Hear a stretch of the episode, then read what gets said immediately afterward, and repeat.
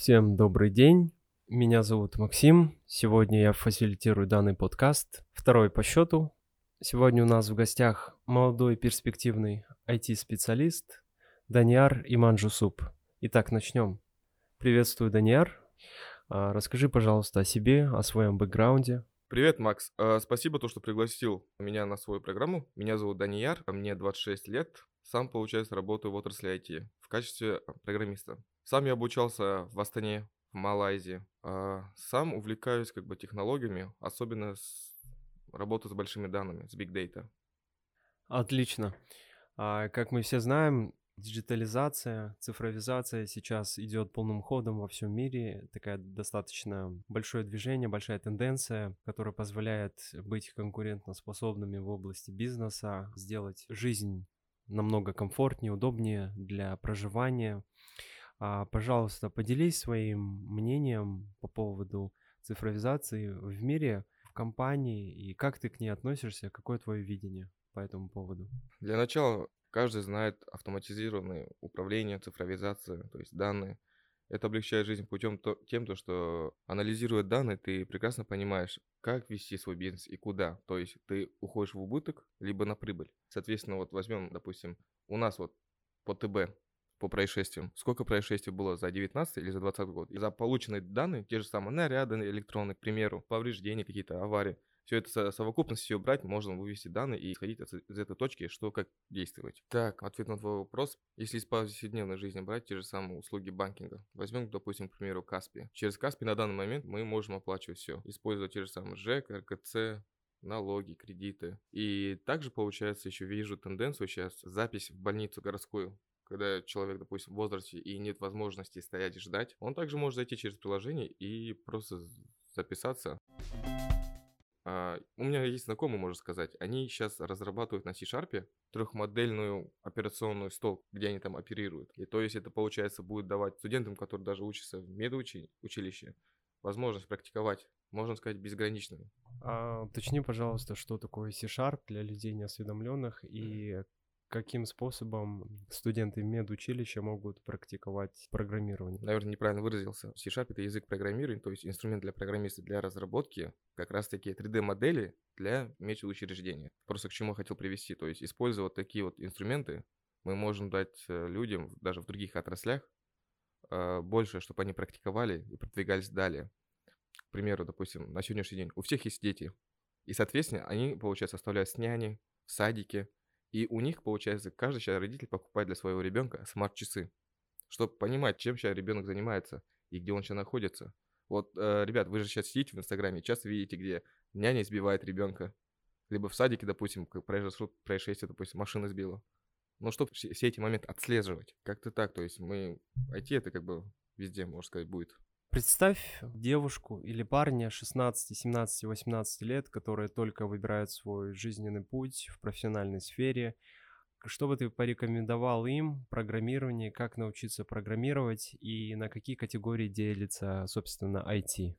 Для начала э, человек должен понимать, перед тем, как вступает вообще в мир IT, чем он хочет заниматься и вообще IT его ли.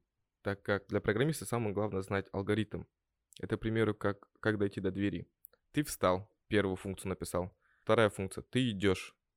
Третья функция идет то, что ты должен повернуть налево либо направо. Step-by-step досконально описывать в коде. А просто наши к этому как подходят? Видит приложение, но ты, соответственно, должен понимать, что за этим приложением э, кроется сзади. Это та же самая элементарная кнопка Submit, окей, что за ним творится. Для начала там идет как бы событие отправляется запрос с данными, которые ты вбил. И, соответственно, step-by-step сперва проверяет базу, существует ли такая запись. Если нет, то сохраняет. Коротко, если сказать, надо перед тем, как начать программировать, э, понять, твое ли оно или нет, потому что таких вот моментов очень много будет.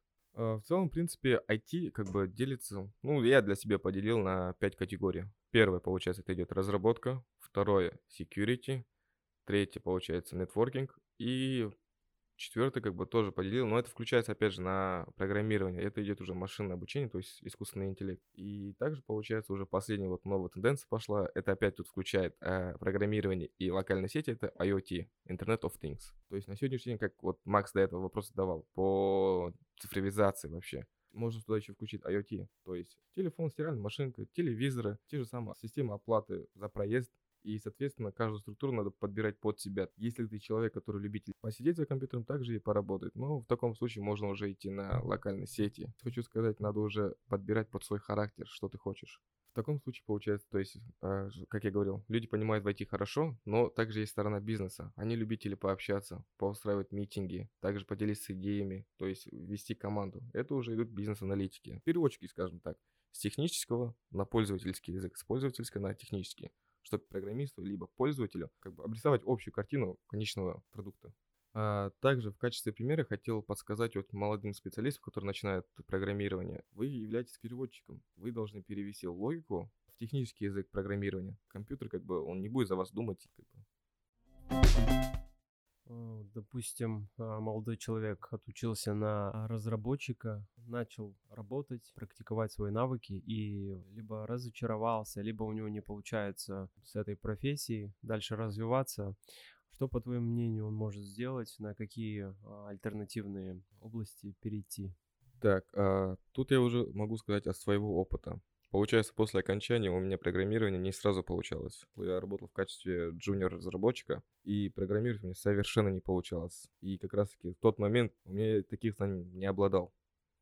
Но также, получается, я провел исследование и также разговаривал с более опытными программистами.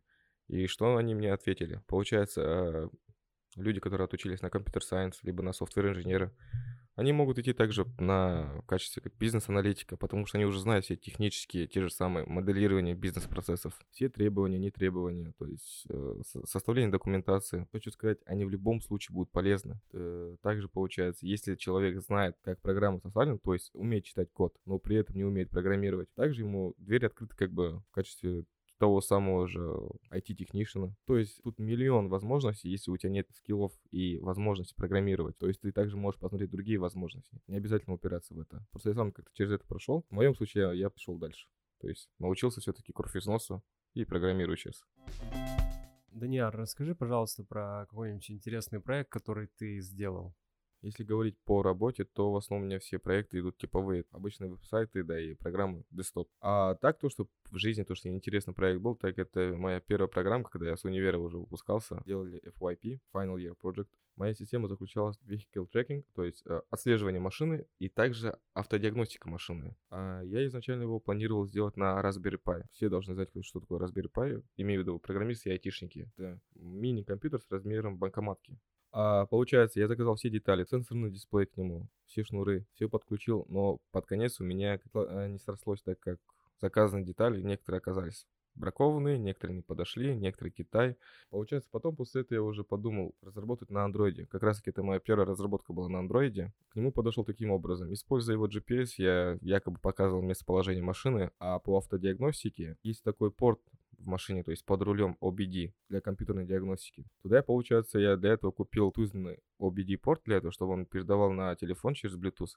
И, соответственно, написал маленькое приложение такое. А, получается, скачал библиотеку, соответственно, я подвязал все к своей программе. И на выходе, что я получил? Текущее состояние машины. Что у меня там отображалось? Скорость, температура двигателя, сколько он проехал, какая скорость была, и сколько он проехал по километражу. И, соответственно, когда я презентовал это в моем универе, как я понял, на то время не было такого человека, который вот наглядно взял своего супервайзера и секонд-маркера, вытащил на улицу и показывал им, им прям на машине, катая их при этом. Звучит достаточно интересно, так как это продукт не просто проект, а дизайн, да, а именно реализованный в жизнь, который ты продемонстрировал своему супервайзеру. Давай теперь подведем итоги. А, какие бы ты дал советы начинающим программистам, начинающим разработчикам именно с точки зрения ключевых навыков? Для начала я скажу э, такую заезженную фразу.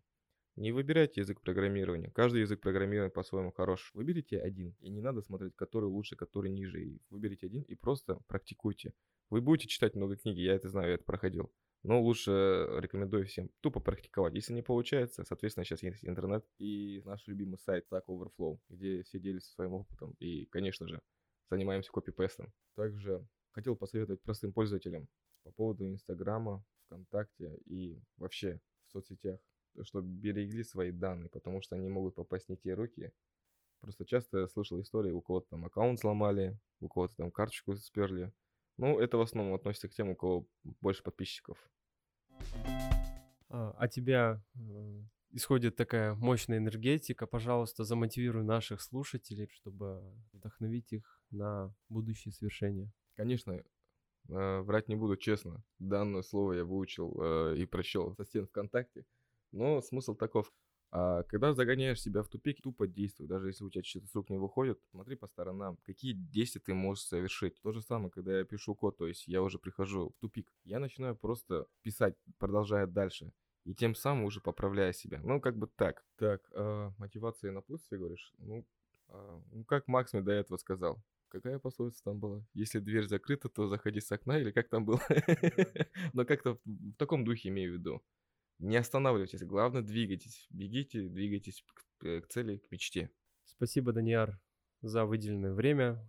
Надеюсь, наши слушатели извлекут много интересного. И если у тебя есть еще что сказать напоследок нашим слушателям, микрофон твой. Спасибо, Макс, еще раз то, что пригласили. А, ну, хочу добавить последнее. Надеюсь, то, что из моего опыта люди извлекут уроки, также найдут, как бы, сориентируются, имею в виду. Хотя бы хоть какую-то подсказку я подскажу. Так как это мой первый подкаст, который я провожу, и моментами было волнительно. Ну, желаю всем удачи. Спасибо, Даниар. Всего хорошего. Thank you